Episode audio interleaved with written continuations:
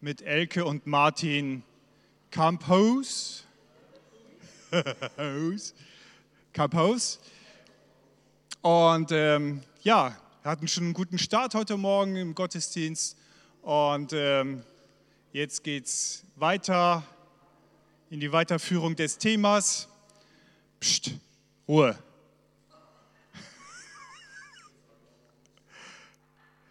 Ich möchte beten zu Beginn und dann übergebe ich an dich, Martin. Lieber Vater, danke dir jetzt für diesen Nachmittag und ich danke dir, dass du da bist. Heiliger Geist, dass du zu uns redest, durch unseren Bruder, Herr, durch dein Wort. Danke dir, dass wir es aufnehmen dürfen, Herr, und dass du jedem Einzelnen das einfach eröffnest, was er jetzt gerade braucht, was du ihm sagen möchtest. Ja, und danke dir, dass du da bist in deiner Gegenwart und diesen Nachmittag jetzt segnest. Amen.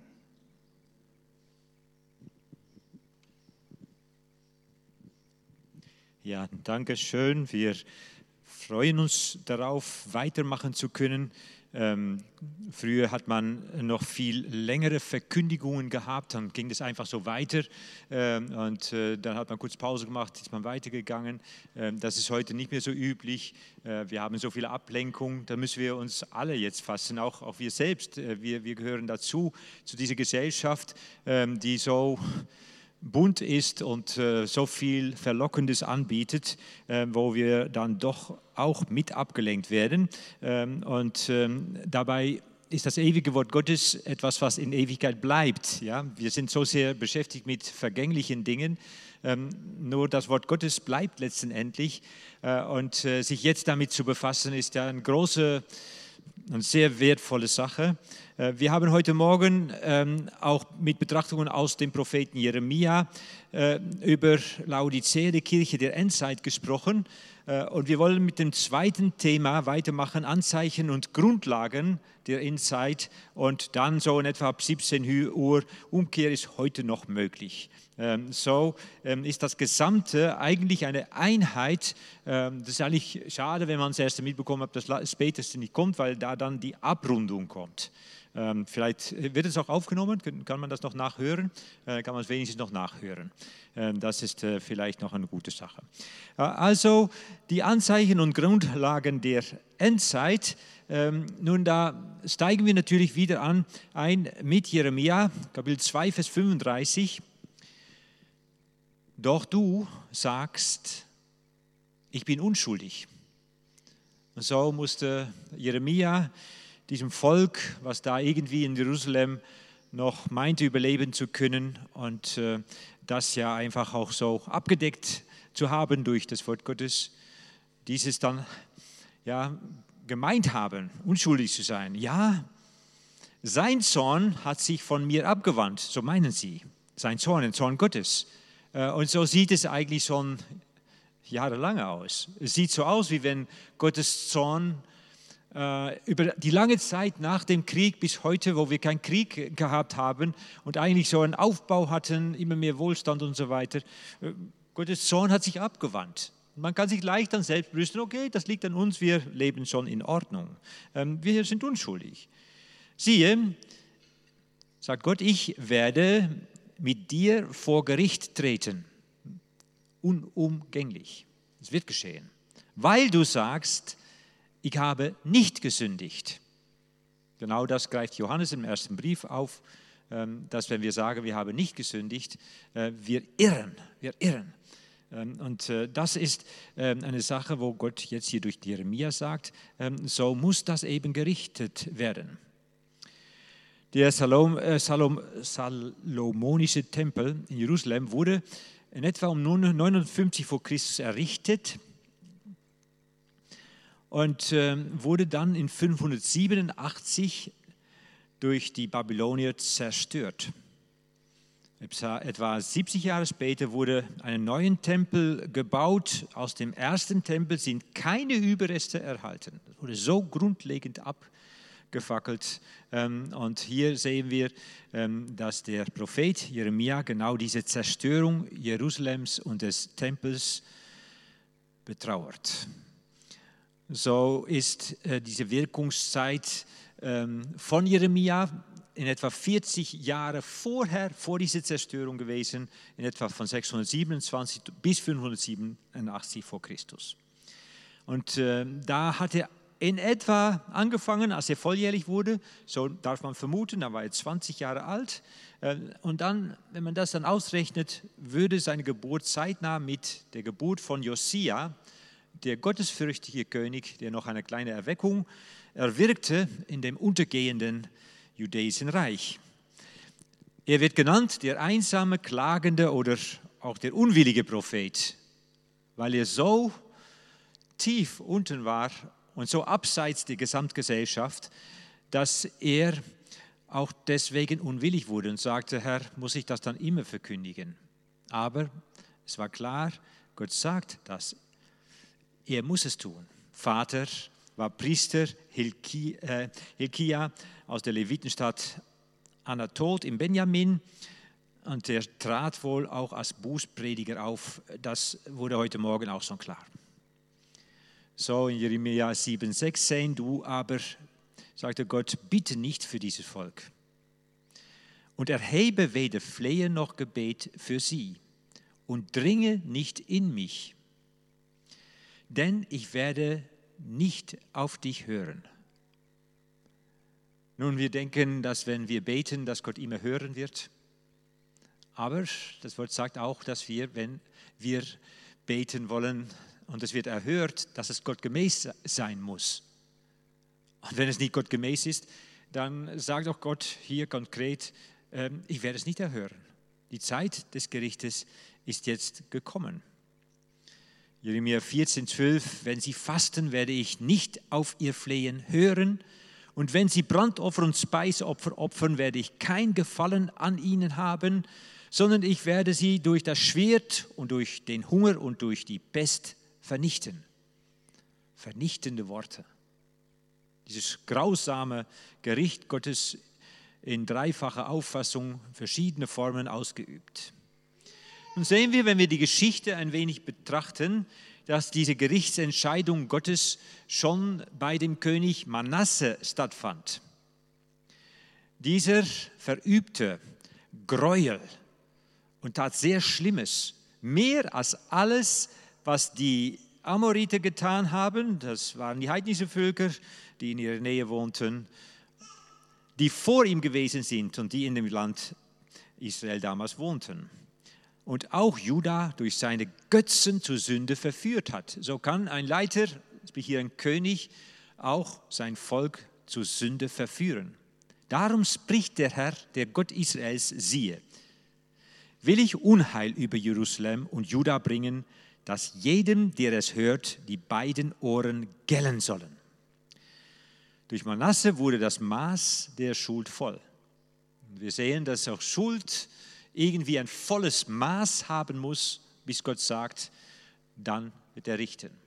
Wir sehen, dass das äh, auch Abraham schon von Gott gehört hat, ähm, dass auch das Maß eben der Kanaaniter voll sein muss, damit dann diesen Zeitpunkt des Gerichtes über die Kanaaniter kommen würde und äh, Israel dieses Land praktisch aus ihrer Hand übernehmen würde. Wenn wir das äh, schematisch mal sehen, dann sehen wir hier die unterschiedlichen Könige ähm, und ähm, diese rot abgesetzte sind böse Könige, so wird es auch andauernd gesagt. Manasse nach Hiskia, Hiskia ist noch ein guter König gewesen, ein Gott, gottesfürchtiger König und der hatte auch wirklich alles veranstaltet, wunderbare Pascha-Festen ähm, und ähm, hat alles gereinigt, bereinigt, dass er dann von Gott erhört wurde diese Geschichte, die ich heute Morgen erzählt habe, äh, war nicht also aus dem Luft einfach gegriffen. Er hatte auch die Grundlage in sein Verhältnis zu Gott dazu gelegt gehabt. Ähm, dann eben Manasseh, eben diese ganz Böse, der am Ende seines Lebens dann doch noch Buße tat, tat Ammon und dann Josia. Äh, und in diese Zeit fing ja Jeremia seine Wirkzeit an. Ähm, das äh, ist eben diese Zeit ähm, ab Josia und dann kamen danach noch vier böse Könige, ähm, die dann wohl Söhne oder ähm, Enkel von Josia gewesen sind, äh, bis dann das letzte ähm, diesen äh, Statthalter äh, Babylons, äh, Gedalia, äh, einsetzte, aber dann unter babylonischer Führung stand. Da war dann das Zeitalter von ähm, ähm, Israel vorbei. Ja, das ist komisch, aber äh, das war so. 507 80 vor Christus, äh, wann äh, wurde das dann wieder aufgerichtet? Wer weiß das? Hm? Ja, nein, aber das war nicht unter jüdischer Führung, das war immer noch als ein Zugeständnis von einem babylonischen oder einem persischen König. Ja? Das heißt, sie waren immer noch nicht in Eigenverwaltung. Das geschah erst in 1947 oder 48. 48, ja muss man gucken, was für eine lange Zeit. Ein Volk ohne Eigenverwaltung eines eigenen Landes. Ja? Äh, also, und da spricht ja dann die Bibel von dem Zeitalter der Nationen. Von diesem Zeitalter war erste Nation Babylon, dann kamen die Perser, Medo-Persien, die Griechen, die Römer und dann die Folgen. Und wir sind, man könnte sagen, Spätfolge äh, eines römischen oder des römischen Reiches, wo letztendlich auch dann der Antichrist ähm, erscheinen wird äh, mit diesem Reich. Das in etwa hier diese Situation, wenn wir nun den Zeitalter der Nationen von Daniel 2 ausgesagt oder Lukas 21, 24, das ähm, setzte von da aus an. Zeitalter der Nationen. Ähm, und es ist schon bezeichnend zu wissen, dass diesen Zeitalter in gewissem Sinne vorbei ist. Das sagt auch schon etwas aus über uns Nationen, die wir Christus noch folgen wollen, aber es erklärt auch den Niedergang des Christentums, Niedergang der ähm, der westlichen Reiche. Ähm, und wir werden sehen, welches Reich sich dann äh, vortun wird oder wie der Antichrist letztendlich auftreten wird. Ähm, aber hier sehen wir, dass von der Gerichtsentscheidung bis zum Gerichtsvollzug eine längere Zeit verstrach. Das ist einfach wichtig zu sagen, dass, dass Gott ein Gericht aussagt, aber damit noch nicht sofort sagt oder es sofort ausübt, zum Glück er gibt noch Zeit zur Buße. Und so mag es auch sein, wenn Gott vielleicht, so wie ich es heute Morgen angedeutet hatte, auch ein Ende des, des Zeitalters der Gemeinde angekündigt hat, dass das doch noch bis zum vollendlichen oder letztendlichen Vollzug eine Zeit dauern wird. Eine Zeit, wo noch Menschen persönlich Buße tun können. So sehen wir das, dass bei Josia, der zwar noch erwecklich war und Gott ganz und gar folgte, es war sogar von ihm gesagt, dass es kein König wie ihn gab, der zu dem Herrn umgekehrt wäre, mit seinem ganzen Herzen, mit seiner ganzen Seele und mit seiner ganzen Kraft nach dem ganzen Gesetz des Mose. Das ist unglaublich. Das heißt, in einer Zeit des Niedergangs Judäas konnte ein Mann, ein König noch diese ganze Umkehr vollziehen und auch nach ihm ist seinesgleichen nicht aufgestanden. Doch kehrte sich der, der äh, Herr nicht ab von der großen Glut seines Zornes, mit der sein Zorn gegen Juda entbrannt war, wegen all der Kränkungen, mit denen Manasse ihn gekränkt hatte. Das heißt, der Nachfolger Josias konnte diesen Entschluss Gottes nicht rückgängig machen konnte nur einen gewissen Aufschub bewirken, dass noch eine längere Gnadenzeit da galt und Menschen noch umkehren konnten. Man könnte eben das bei Manasse, diesem Point of No Return betrachten. Das bekannt aus der Flugsprache äh, zweierlei. Man könnte sagen, wenn man eine längere Reise, äh, eine Flugreise macht, dann kann ein Point of No Return, wenn man über die Hälfte ist und dann nicht mehr zurückfliegen kann, weil der Sprit nicht reicht. Äh, oder man könnte auch sagen, beim Aufsteigen von einem Flugzeug ist ein Punkt, wo das, das Flugzeug nur noch hochgehen kann. Weil wenn er dann bremsen würde, dann würde er jetzt irgendwo am Ende des äh, Landebahns äh, irgendwie äh, kaputt, kaputt fahren. Das ist der Point of No Return. War also erreicht bei Manasse. Die Gemeinde in der Endzeit, da können wir fragen, ist das Maß der Schuld der Gemeinde voll? Ist der Point of No Return heute für die Gemeinde erreicht, wie damals bei Manasse bezogen auf das Volk Gottes? Ich persönlich meine, ja. Aber sagt dazu, es mag noch so eine Zeit des Aufschubs sein. Eine Zeit, worin Einzelnen umkehren können und wirklich den Herrn wie Josia noch völlig dienen können. Mit ihrem ganzen Herzen, mit ihr ganzes Wesen, mit allem, was sie haben. Jeremia 6, Vers 10 sagt, zu wem soll ich noch reden und wen warnen, dass sie hören? So klagt Jeremia. Denn sie hören nicht mehr.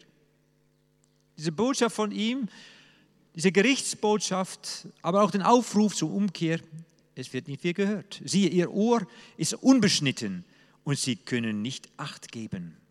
Siehe, das Wort des Herrn ist ihnen zum Hohn geworden. Sie haben kein Gefallen daran. Und ich bin voll von der Zornglut des Herrn, habe mich vergeblich abgemüht, ihn zurückzuhalten. So Jeremia, der voll ist von dieser Botschaft, diesen Zornglut des Herrn. Gieße sie, diesen Zornglut des Herrn, aus über die Kinder auf der Gasse und zugleich über den Kreis der jungen Männer. Denn Mann und Frau werden getroffen, der Alte wie der Hochbetagte, und ihre Häuser werden anderen übereignet, Felder und Frauen ebenfalls. Denn ich strecke meine Hand gegen die Bewohner des Landes ausbricht der Herr denn von ihrem kleinsten bis zu ihrem größten machen sie alle Unrechten Gewinn. Und vom Propheten bis zum Priester üben alle Falschheit. Hier wird, man könnte sagen, erstmal der äh, profane Bereich, das heißt die, der Geschäftsbereich, nicht Priester oder Propheten waren angesprochen, vom größten bis zum Kleinsten, ähm, allen und dann den Propheten bis Priester ähm, werden unabhängig voneinander äh, erwähnt. Ähm, sie üben alle Falschheit. Und sie heilen den Bruch der Tochter meines Volkes oberflächlich und sagen, und nun ist diese ganz gernige Aussage, Friede, Friede. Und da ist doch kein Friede.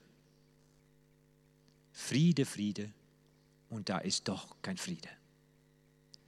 Manchmal habe ich den Eindruck, genau das läuft bei uns. Hauptsache Friede.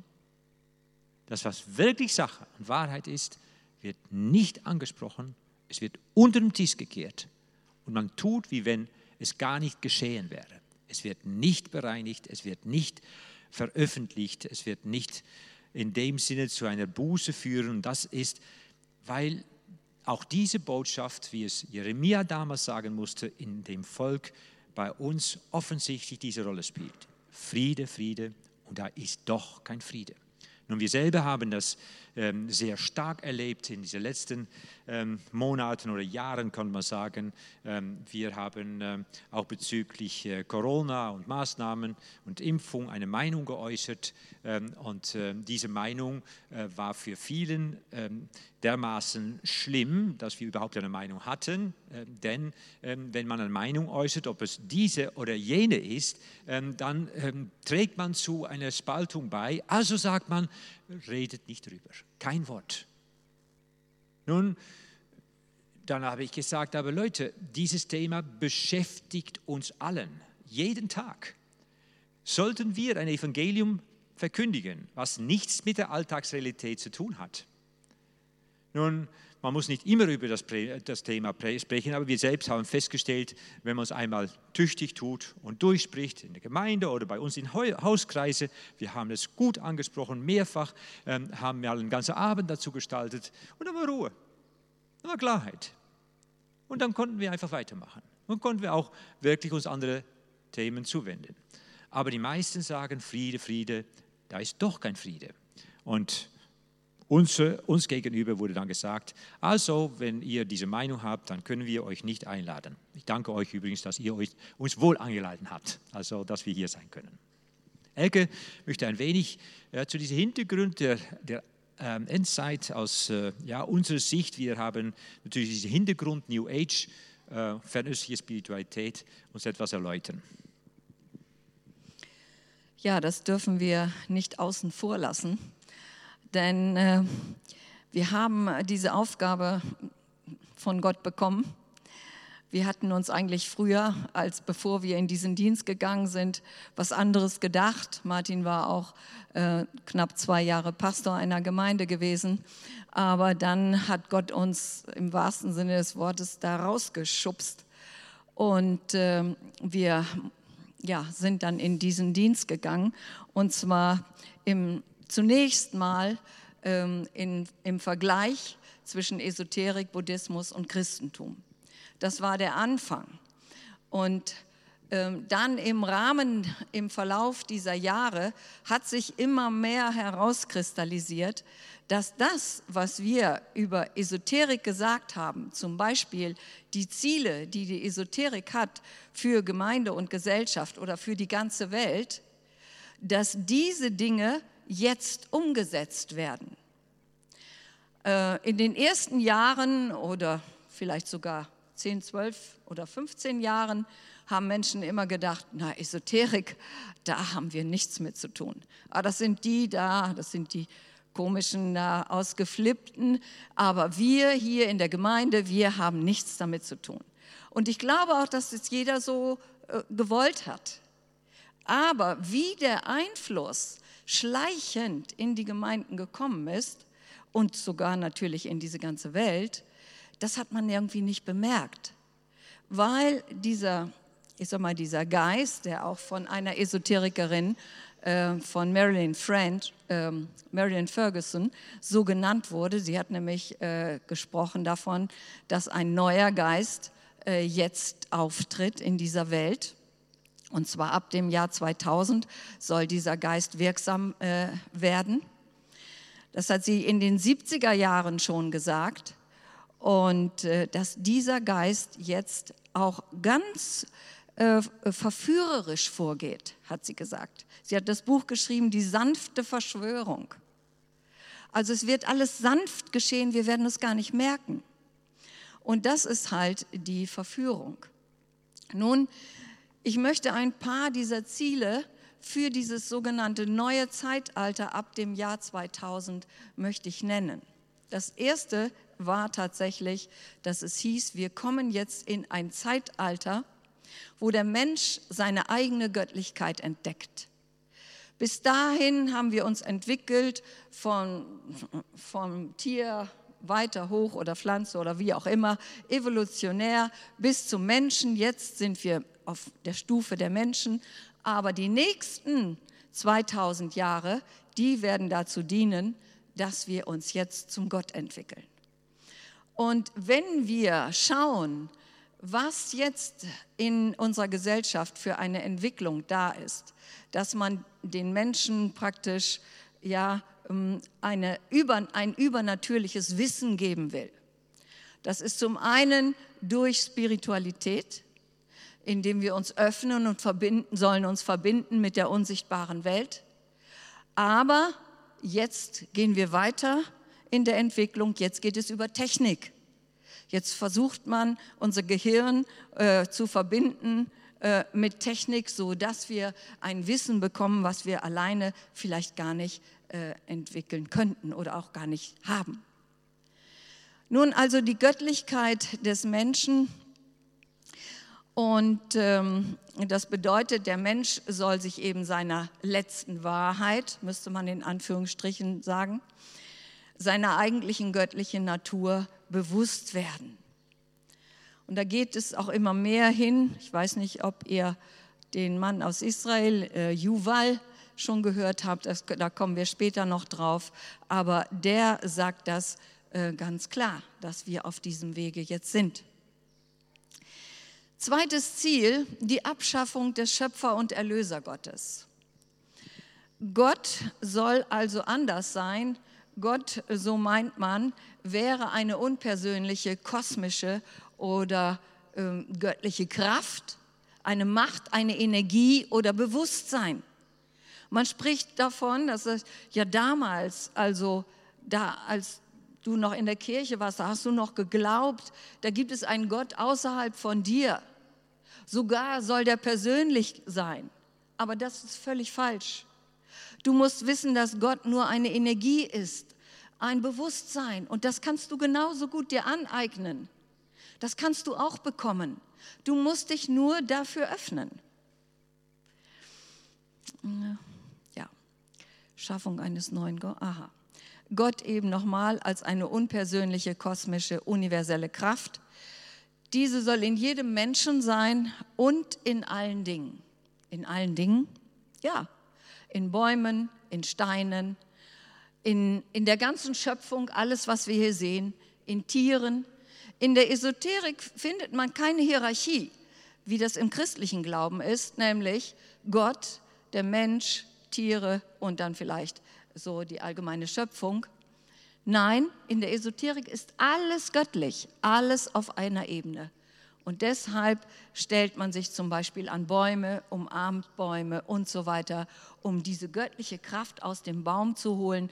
Oder man legt sich Steine auf, um die göttliche Kraft der Steine zu bekommen. Bestimmte Metalle und, und, und. Ganz viele magische Dinge gibt es da, äh, die einem helfen sollen, mit dieser göttlichen Energie mehr in Berührung zu kommen. Das nächste Ziel ist, ein Paradies auf Erden zu schaffen. Ja, das ist ja Thema Nummer zwei. Erste war jetzt Corona, Nummer zwei ist Paradies. Wir müssen hier sehen, dass diese Erde wieder ganz und gar heil wird, dass sie zu einem Paradies wird. Und deshalb das ganze Umweltthema ist nicht umsonst. Das kommt wirklich durch den Einfluss der Esoterik, die davon ausgeht, die Natur ist göttlich. Und wenn die Natur sich wieder in ihrer ganzen Göttlichkeit entfalten kann, dann leben wir in einem Paradies. Und das bedeutet ein Friedenszeitalter. Nämlich, das ist ganz, ganz maßgeblich. Man wünscht sich oder sagt sogar, das neue Zeitalter soll ein Friedenszeitalter werden. Nun, im Moment merken wir noch nichts davon, aber auch davon wird schon gesprochen in, in, der Politik. Wir werden, sagen sie alle, durch eine Krise gehen, aber wir werden da durchkommen. Und dann wird hier diese Welt wieder in Ordnung kommen. Ein anderes Ziel, die Schaffung einer Weltreligion. Ganz, ganz klar sehen wir diese Bestrebungen nicht nur in der Ökumene, sondern eben in den Bestrebungen, dass wir mit anderen Religionen zusammenkommen, dass wir mit denen zusammen beten, dass wir vielleicht sogar Gottesdienste abhalten miteinander und somit immer mehr in die Vermischung kommen. Und da kann man sagen, da ist die Esoterik genau das, denn die Esoterik holt sich aus allen Religionen ihr Wissen. Aus dem Buddhismus, aus dem Judentum gibt es die Kabbalah, aus dem Islam den Sufismus, aus dem Christentum die Mystik und Schamanismus und alles, was sonst noch ist, das wird mit vereinnahmt und da holt man sich weise Sprüche heraus und da ist man dann spirituell unterwegs. Und das ist die Hauptsache, Hauptsache spirituell. Ja, und dann noch ein Ziel, das wohl auch für uns als Christen das Allerwichtigste mit ist, nämlich ein neues Christus- oder Jesusbild. Ich habe heute Morgen es schon gesagt, dass Esoteriker sehr viel von Jesus sprechen. Jesus ist für sie ganz äh, äh, von Bedeutung, aber er ist ein hoher Weisheitslehrer in den Augen der Esoteriker. Und Christus gilt als Bewusstsein oder Kraft. Christus war zwar ein Mensch, der hier gelebt hat, aber, sagen sie, Er hat schon vor 2000 Jahren das erlangt, was wir jetzt erlangen werden. Nämlich, er hat damals schon seine Göttlichkeit erlangt. Er war natürlich erst nur Mensch.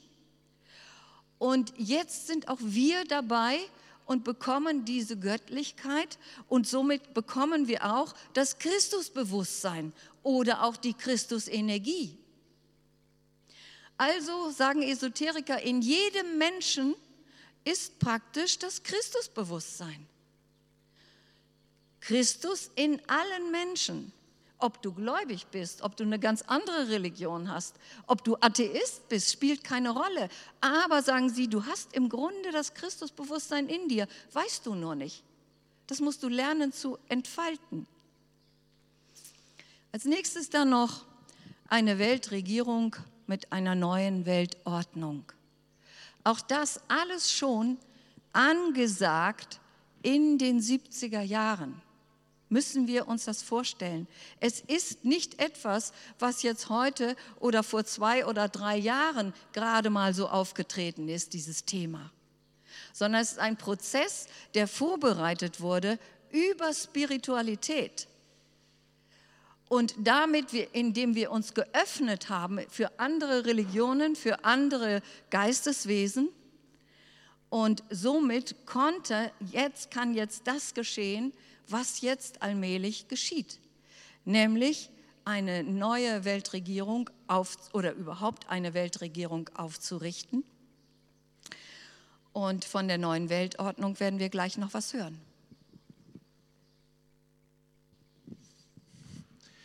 Ja, und was alles auf spiritueller Ebene im Sinne dieser Ziele der New Age-Bewegung vorbereitet wurde, da wurde das jetzt auf politischer Ebene ganz klar umgesetzt. Ähm, nicht, dass Sie meinen, Sie sind auf gleiche, gleiche Linie, aber letztendlich ähm, sind ähnliche Formulierungen wie die einer neuen Weltordnung. So auch ähm, Professor Klaus Schwab, wir haben alle von ihm gehört, ähm, eben in seinem Buch The Great Reset. Äh, also da geht es eben um eine Transformation. Ähm, das heißt, dass wir mehr Selbstreflexion und äh, äh, das Potenzial einer Wandel, einer Transformation entwickeln sollen.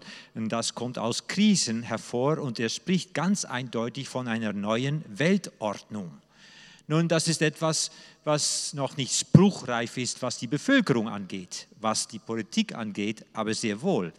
Da ist zum Beispiel jedes Jahr so eine Art WGS, das heißt World Government Summit, ein Treffen der Weltregierenden. Ähm, das war in äh, äh, Dubai, ja, Dubai. Ähm, also in diese Gipfel treffen sich tatsächlich ähm, die Länderchefs äh, und tauschen aus. Äh, und da war es jetzt Ende März diesen Jahres so, war, so, dass hier ausgerufen wurde, Are you ready for a new world order? So unter den Leitern, unter den Führern. Weltregierungsgipfel 2022. Die Zeit des Wartens ist vorüber. Wir wollen eine neue Weltordnung jetzt. Nicht in Zukunft, jetzt. Das ist einmal die Formulierung, die dort gebracht wurde. Während die Medien und Regierungen eine neue Weltordnung als Verschwörungstheorien bezeichnen, halten Weltleiter und Vertreter der wichtigsten Konzerne öffentliche Gipfelveranstaltungen, worin offen diskutiert wird, wie sich eine neue Weltordnung jetzt gestaltet. So wie wenn wir schon mittendrin leben würden. Und da denkt man, das kann doch nicht wahr sein, wenn das so nebeneinander da steht. Und das sind so die Organisationen, die da mitmachen. Uh, United Nations, uh, uh, natürlich sehr bekannt, dann diesem WEF, ähm, World Economic Forum. nun, da ist dann tatsächlich, was Psalm 2 so aussagt, praktiziert. Waren toben die Nationen und sinnen eitles die Völkerschaften? Es treten auf Könige der Erde. Ja, sie treten auf. Und Fürsten tun sich zusammen, buchstäblich jetzt, gegen den Herrn und seinen Gesalten. Es geht also um eine Ordnung, die noch nicht auf die Ordnungen Gottes gegründet ist, sondern auf Ordnungen, die ähm, nun menschgemacht dargestellt werden. Lasst uns zerreißen ihre Bande und von uns werfen ihre Stricke. So buchstäblich diese Aussage, so buchstäblich wird es auch heute praktiziert. Natürlich trat er auf per Bildschirm, Professor Klaus Schwab, äh, und äh, machte dann klar, die Welt muss nicht nur den Schaden überwinden, den Covid-19 unserer Wirtschaft und unserer Gesellschaft zugefügt hat, sie muss sich auch mit den Auswirkungen eines gefährlichen Zusammenstoßes zwischen den großen Weltmächten auseinandersetzen. So äh, redet man darüber, wie man an Schalthebel sitzt, dass eben die Mächte miteinander auskommen. Die Geschichte, sagt er, ist wirklich an einem Wendepunkt angelangt. Wir kennen noch nicht das ganze Ausmaß von den systemischen und strukturellen Veränderungen, die stattfinden werden. Wir wissen jedoch, dass die globalen Energiesysteme, Lebensmittelsysteme und Versorgungsketten stark betroffen sein werden. Es wird schon vorausgesagt, dass es einen Zusammenbruch, eine Riesenkrise geben wird, äh, die offensichtlich notwendig ist. Nun, die Hauptziele des großen Umbruchs, das Great Reset, ist ja erstens Verlagerung von politischen Macht- und überstaatlichen Institutionen wie UN, EU, IWF, WHO etc. Dann Ausbau der Kooperation zwischen Konzernen und Staaten, das heißt Einmischung der Konzerne in Gesetzgebung, was heute dabei ist zu geschehen. Das heißt, auf EU-Ebene wird es schon entschieden, äh, wie die Macht an WHO gegeben wird, an Macht für andere Dinge an andere Organisationen übertragen wird die dann über den Ländern hinweg entscheiden können. Alle machen mit. Übrigens hatten wir gestern im Gespräch auch ähm, noch miteinander darüber gesprochen, dass es nicht nur etwas ist, was in dieser Welt stattfindet, sondern wir hatten den Eindruck, dass es geistig gesehen auch so ist. Ähm, die Bibel lehrt eigentlich, dass es unterschiedliche Geister gibt, ähm, Engelwesen, die auch die unterschiedlichen Kulturen ausmachen. So ticke ich als Holländer eben anders, nicht nur weil ich nun Holländer bin, sondern auch weil wir Holländer einen anderen Geist, einen anderen Engelwesen haben. Äh, und das macht dann einen Unterschied der Kulturen aus. Äh, ja, wirklich war es so, dass ich, nachdem ich zwei Jahre in Deutschland wohnte, ähm, hier bei Elke, ich einen Kulturschock hatte. Auf einmal stellte ich fest, wie ich eben anders denke als Holländer. Äh, das merken wir nicht, wenn wir immer in der gleichen Kultur sind. Aber so haben wir den Eindruck gehabt, dass die unterschiedlichen Kulturen nun einen übergeordneten Geist haben, Gerade in dieser Corona-Krise, wo allen offensichtlich mitmachen mussten, auch spirituell gesehen und auch die Regierungen. Drittens, Hauptziel des großen Umbruchs ist es, dass die vierte industrielle Revolution zustande kommen soll. Das heißt, eine vollständige Digitalisierung und Lebensbereiche, aller Lebensbereiche mit allem, was technisch möglich ist, Automatisierung, Drohnen, künstliche Intelligenz, Tracking, digitale Identitäten, Gesichtserkennung etc. So macht es äh, der Professor dann klar und sitzt da äh, und äh, meint dann, oh, jetzt, warum kommt das nicht? Hm. Ah. Manchmal schalten die Dinge nicht. Er meint auf einmal, äh, da geht es um eine Veränderung der Identität. dann weist er auf sein eigenes Herz drin. Hier muss sich was verändern. Gezwungenermaßen. Und so gibt er es ganz konkret von sich. Was will nun die vierte industrielle Revolution bieten? Eine bessere Zukunft, den Glauben an die grenzenlosen Möglichkeiten der Technologie, zum Beispiel Verlängerung des Lebens, hohe Intelligenz. Durch die Verbindung von Maschine und Biologie, wie es Elkerson andeutete, sollen neue Arten, neue Lebenswesen ähm, geschaffen werden, grenzenlose Möglichkeiten der Menschen. Das heißt durch Transhumanismus. Das sind Namen, aber ähm, wir müssen es sagen, weil das ja jetzt offensichtlich federführend in dieser Welt ist. Das Vertrauen erstens in die Entwicklung der Entfaltungsmöglichkeiten des Menschen und zweitens durch den Einsatz für die Verbesserung des Lebens für jeden Einzelnen und die Gesamtheit vor allem durch Technologie und Fortschritt. Das wird von vielen gemacht und gerade auch der reichste Mann der Welt, Elon Musk, in sein Startup-Link, äh, Startup Neurolink. Es wurde dort eben ein Computerchip von dieser Firma in das Gehirn eines Affen eingesetzt. und äh, Musk erklärte dann, dass der Chip über winzige Drähte mit dem Gehirn verbunden ist. Die Idee ist, dass irgendwann auch Menschen die Technologie nützen könnten. Künstliche Intelligenz könnte irgendwann schlauer und schneller sein als das menschliche Gehirn. Wir werden ein Computergehirn brauchen, um mitzuhalten, so meint es Musk. Oder auch hier ein ganz bekannter Transhumanist, Ray Kurzweil, der prophezeite, dass in 2029, ähm, das heißt jetzt in sieben Jahren, es soweit sein wird, dass der Computer von der Intelligenz und von der Simulation der Gefühle nicht mehr von einem Menschen zu unterscheiden sei. Das heißt, Sie können dann hier mein Hologramm hinstellen, ist natürlich über, überzogen, aber äh, ihr würdet nicht unterscheiden können, ob mein Hologramm hier steht oder ich. Äh, also so stark formuliert ihr das. Ähm, übrigens, er hat alle Möglichkeiten, seine Vision umzusetzen, indem er bei Googles Mitarbeit äh, äh, angestellt ist und äh, viel Geld zur Verfügung hat, alle Informationen zugänglich über Google zu gebrauchen, um diese Vision umzusetzen. Sagt dann in 2045, sagt Ray Kurzweil, wird das Jahr der Singularität sein, in der Mensch und Computer zu einer Einheit verschmelzen. Krasse Aussage. Wir kennen alle dieses Bild von Michelangelo, so diesen Gottheit und Adam, die sie die Finger zuweisen. Äh, aber das geht nun in diese Richtung, äh, dass es eben ein Roboterarm sein wird, die sich mit Menschen in Verbindung steht. Buchstäblich, so könnte man sagen. Er hat diesen Mann Yuval schon angesprochen, ein Transhumanist und Top-Berater von Klaus Schwab. Übrigens ähm, in der Rede von dem Bundeskanzler Scholz beim äh, WEF äh, jetzt im Februar, zitierte er diesen Yuval. Wenn der schon den zitiert, dann merkt man, wie die Fäden gesponnen werden. Äh, da sieht man einen Visionär, äh, der die Dinge auf den Punkt bringt ähm, und äh, sagt, wo es vielleicht hingehen sollte.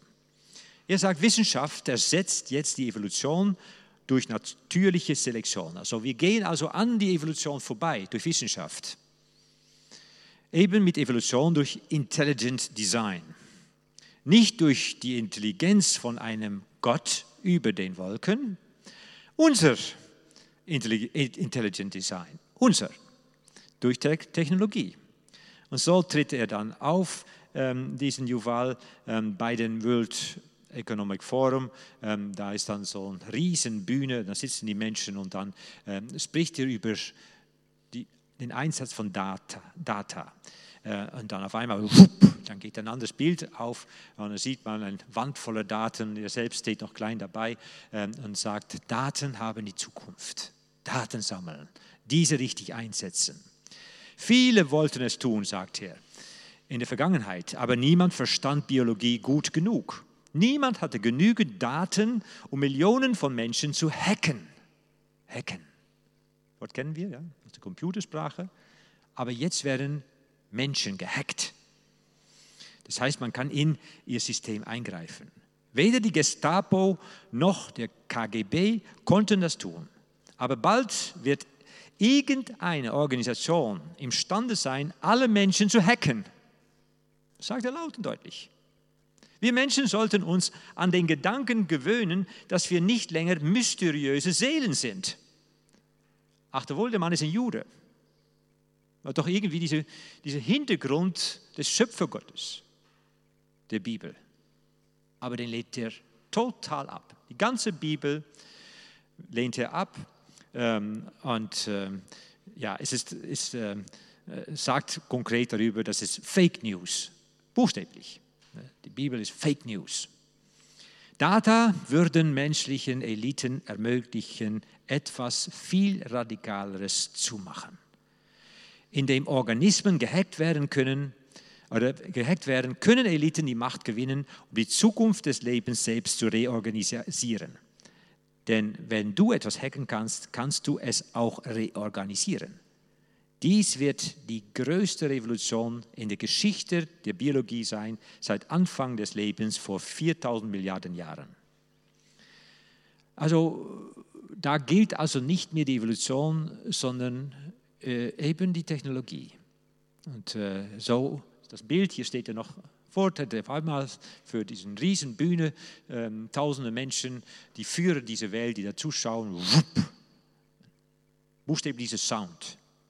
Und dann ist da so ein Machthaber mit dem Zepter in der Hand und einem Schwert in der Hand. Deutlich kann es nicht sein, was da präsentiert wird. Diese unglaubliche ähm, Sache stützt sich dann auf seine zentrale Aussagen, Menschen sind jetzt hackbare Tiere. Menschen sind hackbare Tiere. Nun, so geht er vor und dann, wenn man ein bisschen weiter schaut, dann denkt man, Mann, wo hast du das her? Und du hast Gott den Rücken gekehrt, aber buchstäblich und auch Jesus spielt überhaupt keine Rolle, ist alles Fake News. Ähm, aber man hat doch ein bisschen den Eindruck, der Mann ist irgendwie religiös gesteuert. Da ist etwas dahinter, eine Macht dahinter, denn er ist einfach gar nicht so unheimlich klug. Aber er spricht offensichtlich genau jetzt in etwas herein, wo die Führer dieser Welt zuhören und wo sie mitmachen und wo sie das sponsern möchten. Und dann schaut man auf seine Webseite, auf eine Seite, heißt Science und Religion, und da zitiert er aus seinem Buch ähm, das Buch Sapiens, also Homo Sapiens, das ist ein sehr bekanntes Buch, wo er eben die Geschichte der Menschheit ähm, in bestimmter Form beschreibt. Und ähm, da beschreibt er in Kapitel 12 das Gesetz der Religion. Beachten, was da steht. Dieses Gesetz, Dharma, wird von Buddhisten als das universale Naturgesetz gesehen. Das Leiden durch Begehren erweckt wird, ist immer und überall wahr sagt also er. In monotheistischen Religionen gilt, Gott existiert. Was will er von mir? Im Buddhismus aber, Leiden existiert. Wie werden, werde ich davon frei? Oder wie werden wir davon frei? Hat er recht formuliert. Ich selber war Buddhist. Der Mann ist also buddhistisch inspiriert. Und ich kann bezeugen, nachdem ich Christ geworden bin, dass das mit Geistern einhergeht. Es ist ganz deutlich, eindeutig. Denn nachdem ich Christ wurde, wollte der Geist des Buddhismus mich zurückhaben. Und das wurde zu einem enormen Kampf. Ich dachte bis dahin, Buddhismus sei so eine neutrale Religion. Es geht nur um Erleuchtung, das sei ein neutraler Zustand. nein, nein, nein. Es ist ein Geist.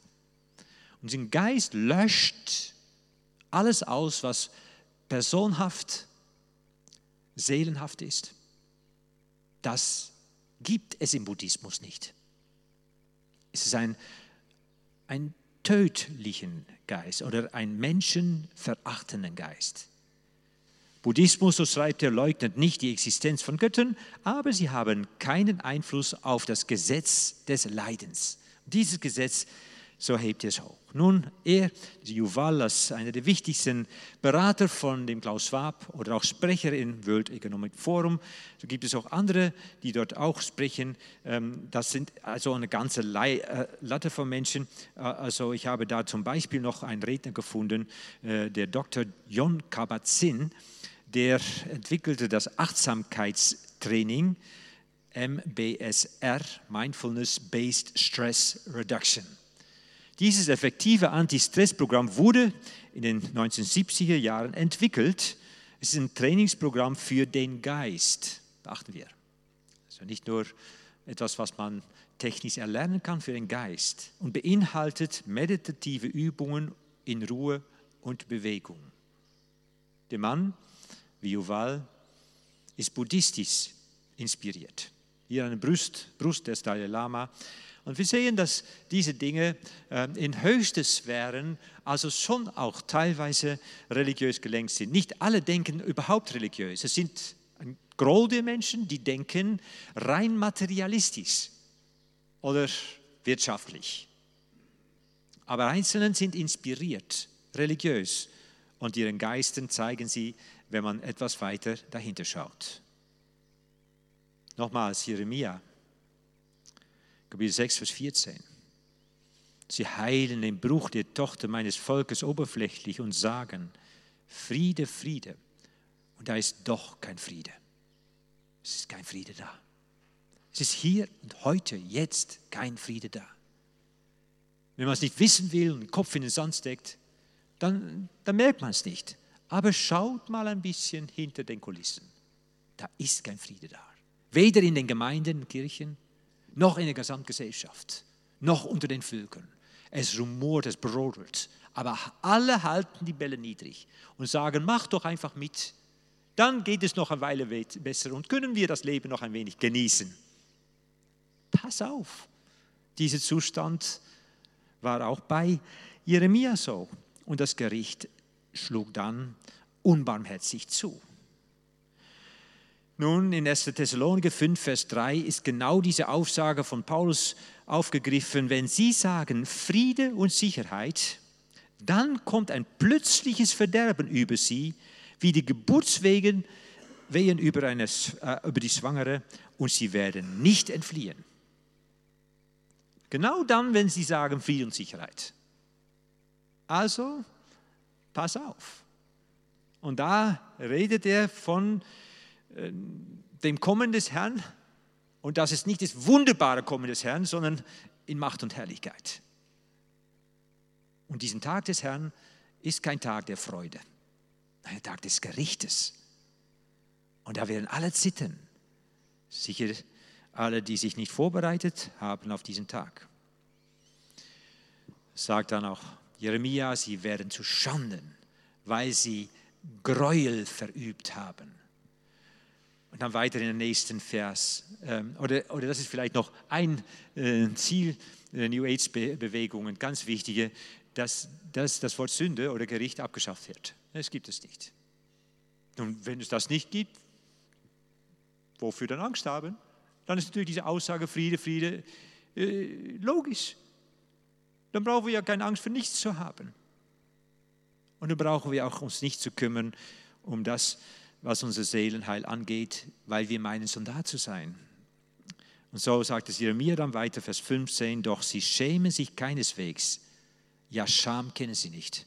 Ja, wenn sie Sünde und Gericht ausgeklammert haben, dann, dann, dann schämt man sich nicht für irgendwelche Sünde. Logisch. Scham kennen sie nicht. Darum werden sie fallen, wenn alles fällt. Zur Zeit, da ich sie heimsuche, werden sie stürzen, spricht der Herr. Ja, wenn der Herr wiederkommt, dann werden sie stürzen. Dann werden sie es merken. Jetzt sieht es noch so aus, wie wenn alle mitmachen können. Wie wenn man immer noch ein bisschen Aufschub hat. Nach dem Winter voller Maßnahmen, Schwierigkeiten, Krankheiten und so weiter, Kämpfereien mit Impfung, nicht Impfen, all diese Dinge, haben wir jetzt Frühjahr und sieht alles wieder rosig aus, wunderbar. Aber Leute, der Herbst setzt wieder ein und sie prophezeien so und sie sagen es voraus, es geht wieder weiter. Corona ist nicht zu Ende. Und da werden wir wieder weiter irgendwie in Schwierigkeiten, Maßnahmen und alles hereinreiten müssen.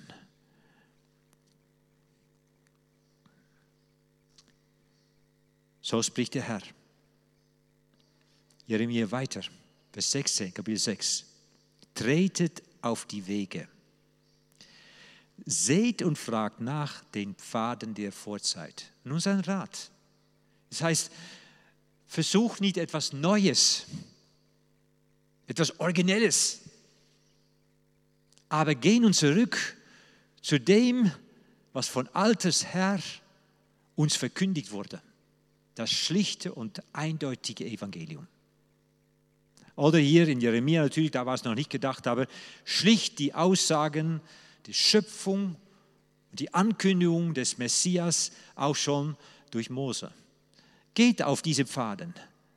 Das Gesetz, aber dann auch später den Pfad der Gnade. Wo denn der Weg zum Guten sei und geht ihn, der Weg zum Guten, den einen Guten, Gott. So werdet ihr Ruhe finden für eure Seelen. Aber sie sagen, wir wollen ihn den Weg zum Guten nicht gehen. Wir wollen ihm nicht gehen. Unglaublich.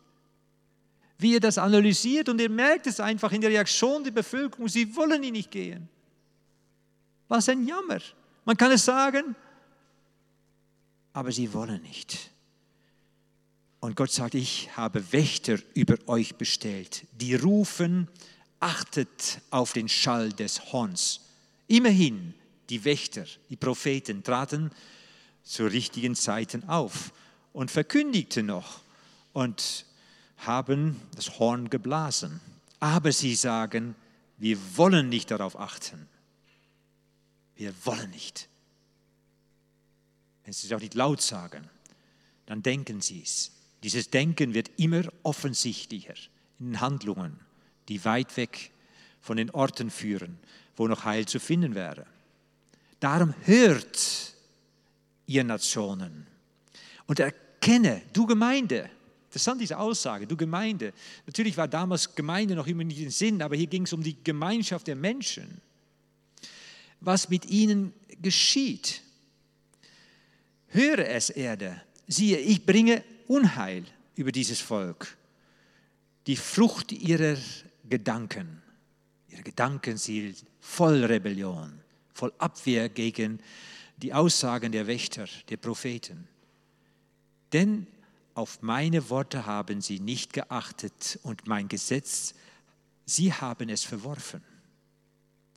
Wozu soll mir denn Weihrauch aus Saba kommen und das gute Würzrohr aus fernem Land? Eure Brandopfer sind mir nicht wohlgefällig und eure Schlachtopfer sind mir nicht angenehm. So sagt der Herr. Das heißt, wenn die innere Einstellung nicht stimmt, dann ist jeder Dienst noch so gut gemeint, menschlich gut gedacht. Für Gott nichts, sogar ein Anstoß. Oh, wie müssen wir den Kern unserer Beweggründe überprüfen und uns fragen, was sind unsere wahren Motive? Sind die wirklich in Ordnung mit Gott? Dann ist jede jedes Wirken etwas, was Gottes Segen mit sich bringt. Aber wenn das nicht der Fall ist, genau das Gegenteil. So sagt es Jeremia hier auch. Die Schlachtopfer, die ja vorgeschrieben waren, hat Gott abgelehnt. Und auch dann wird es bei uns ähnlich sein. Werke, die Gott vorgeschrieben hat, die wir tun sollten, gut gemeint, werden dann, wenn der Kern der Sache nicht stimmt, gerade Gegenteiliges bewirken können. Nun, was sind denn Opfer Gottes? So hat es auch David anerkannt.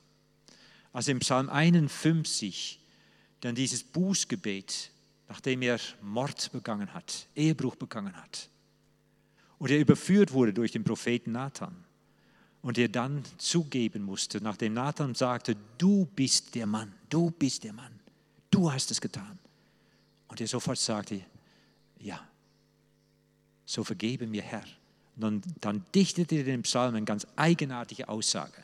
Und diese Aussage ist so ungewöhnlich, denn er sagt dann, also in Psalm 51 ziemlich zu Anfang, gegen dich allein, gegen dich allein habe ich gesündigt, o oh Herr. Während er doch eigentlich gegen den Mann von Bethseba gesündigt hat, den er ermordet hat oder hat ermorden lassen gegen Bathseba, mit der er dann ein Kind bekommen hat, während sie eigentlich verheiratet war mit einem anderen Mann.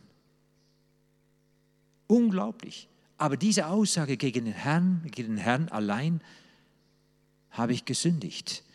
Nun, ich habe heute Morgen das schon angedeutet, diesen Unterschied zwischen Sünde und Schuld. Natürlich war er schuldig geworden an Bathseba an ihrem Mann vor allen Dingen aber die Sünde galt zwischen ihm und Gott. Und wenn wir die Sünde erkennen, gehen wir auf den Grund der Sache. Nun, wer in einer Ehe lebt und schon länger lebt, wird merken oder hat gemerkt, dass die Partnerin oder den Partner äh, sehr viel mitbekommt von einem, von einer. Meine Frau sieht äh, natürlich meine Verhaltensweisen und äh, das jeden Tag. Und da sind auch ein Anzahl Dinge dabei, die sehr regelmäßig ja, nicht in Ordnung sind. Ich, ich tue das vorsichtig ausdrücken. So ist meine Wahrnehmung. Es ist nicht in Ordnung, aber es ist harmlos, meine Wahrnehmung. Aber ihre Wahrnehmung ist, das ist ganz schlimm. Manchmal flippt sie aus. Und die denken, warum flippst du nur so aus? Es war doch harmlos. Nun, das ist eine Sache, die immer wieder geschieht und das sind sogenannte Gewohnheitssünden, und zum Beispiel ist das so eine Sache, dass wir häufiger auch reden oder Dinge absprechen oder wir sagen so und so. Ähm, und dann sprechen wir das ab und dann mache ich gerade etwas ganz anderes. Ja, harmlos, ich habe ja auch gute Motive und äh, ja, ich habe dann Wunderbares getan und so weiter. Aber wir haben nicht, also ich habe nicht das gemacht, was wir abgemacht haben. Und das war jetzt auch diese Woche so. Wir waren irgendwo, haben gesessen, ein bisschen was getrunken, ähm, ein Eis gegessen und da waren äh, zwei Personen, die wir kennen, hat mich so kurz begrüßt und, und so. Aber er gesagt, ich bin so müde, ich, ich kann keine Leute mehr sehen. Ich sage, okay, ja, prima. Dann sagte sie, wir wollten uns verabschieden. Dann sagte sie zu mir, also, aber nur winken. Und dann gehen wir weg. Also, ich sagte ja. Wir sind aufgestanden. Das Erste, was ich gemacht habe, ist zu dieser Person gegangen und sie begrüßt. Da ist sie schier ausgeflippt. Ja, ihr könnt das nachvollziehen, oder? Das werdet ihr auch. Es ist schlimm. Ja, ich habe natürlich ein gutes Gespräch geführt und alles äh, bestens und so weiter, beste Motive und so weiter. Das war, äh, waren Geschwister, das war, ja, alles, aber das war böse. Natürlich, ihr Aufschlippen, dachte ich, jetzt ist über die Maßen und so weiter. Ja, hier geht es dann tatsächlich um, um Schuld. Ja, und wenn wir sagen, wir haben Schuld zueinander, ähm, ja, äh, dann ist da immer was Subjektives dabei. Ich kann es so oder so sehen. Aber sie sagte, ja, aber ich habe den Eindruck, das ist eine Gewohnheitssünde. Eine Gewohnheitssünde, ich sage, ja, gucken. Nächsten Tag setze ich morgens hin, nehme meistens so Zeit zum Bibellesen und äh, Beten im stillen Kämmerlein. Und da hatte ich gerade die Stelle in Jakobus, las das, lass dein Ja ein Ja sein, dein Nein ein Nein. Herr, du meinst mich? Auf einmal war mir klar, das ist Sünde. Und auf einmal wusste ich, das ist einerseits die Schuld, die immer wieder zwischen uns so läuft, aber jetzt ist es eine Sünde zwischen mir und Gott, weil ich habe sein Wort übertreten. Und da muss ich Buße tun. In dieser Art, wie er auch David hat, gegen dich allein habe ich gesündigt. Gegen dich allein, o oh Herr. Und da geht die Sache auf den Kern. Nicht, dass jetzt automatisch diese Gewohnheit jetzt da ist. So, ich merke, wie stark das ist. Das ist in Fleisch und Blut übergegangen. Aber ich habe irgendwie gemerkt, da steckt ein Kern drin. Und wir müssen uns da wirklich fragen, wenn wir immer wieder überführt werden oder jemand weist uns auf unsere Schuld hin, was übrigens eine sehr gesunde Sache ist. Also ich kann euch nur ermutigen, auch in Partnerschaft, macht das. Spreche es an. Ja, sag es. Damit ist nicht gesagt, dass es vielleicht zu subjektiv ist und vielleicht ist es nur auch deine Sache. Muss geklärt werden. Aber es kann sein, dass es ein Auftakt ist, dass der Herr auch zeigt, das Ding hier ist eine Sünde. Und dann merken wir, wir müssen es klären. Und so war es bei, bei David im Psalm 51 aus. Die Opfer Gottes, sagt er, sind ein zerbrochener Geist, ein zerbrochenes und zerschlagenes Herz wirst du, o oh Gott, nicht verachten. Und so ermahnt Paulus, so zum Schluss dieser Stunde, ich ermahne euch nun, Brüder, durch die Erbarmung Gottes, eure Leibe darzustellen als ein lebendiges, ein heiliges, Gott wohlgefälliges Opfer. Und das ist durchaus in diesem Sinne zu sehen. Wohlgefallen ist nur da, wo wir gebrochen sind, wo wir über unsere eigene Sünde ihm gegenüber gebrochen sind. Das sind Opfergaben. Das ist ein Gottesdienst von Gott gewollt. Was euer vernünftiger Gottesdienst ist. Also Paulus in Römer 12, Vers 1. Amen.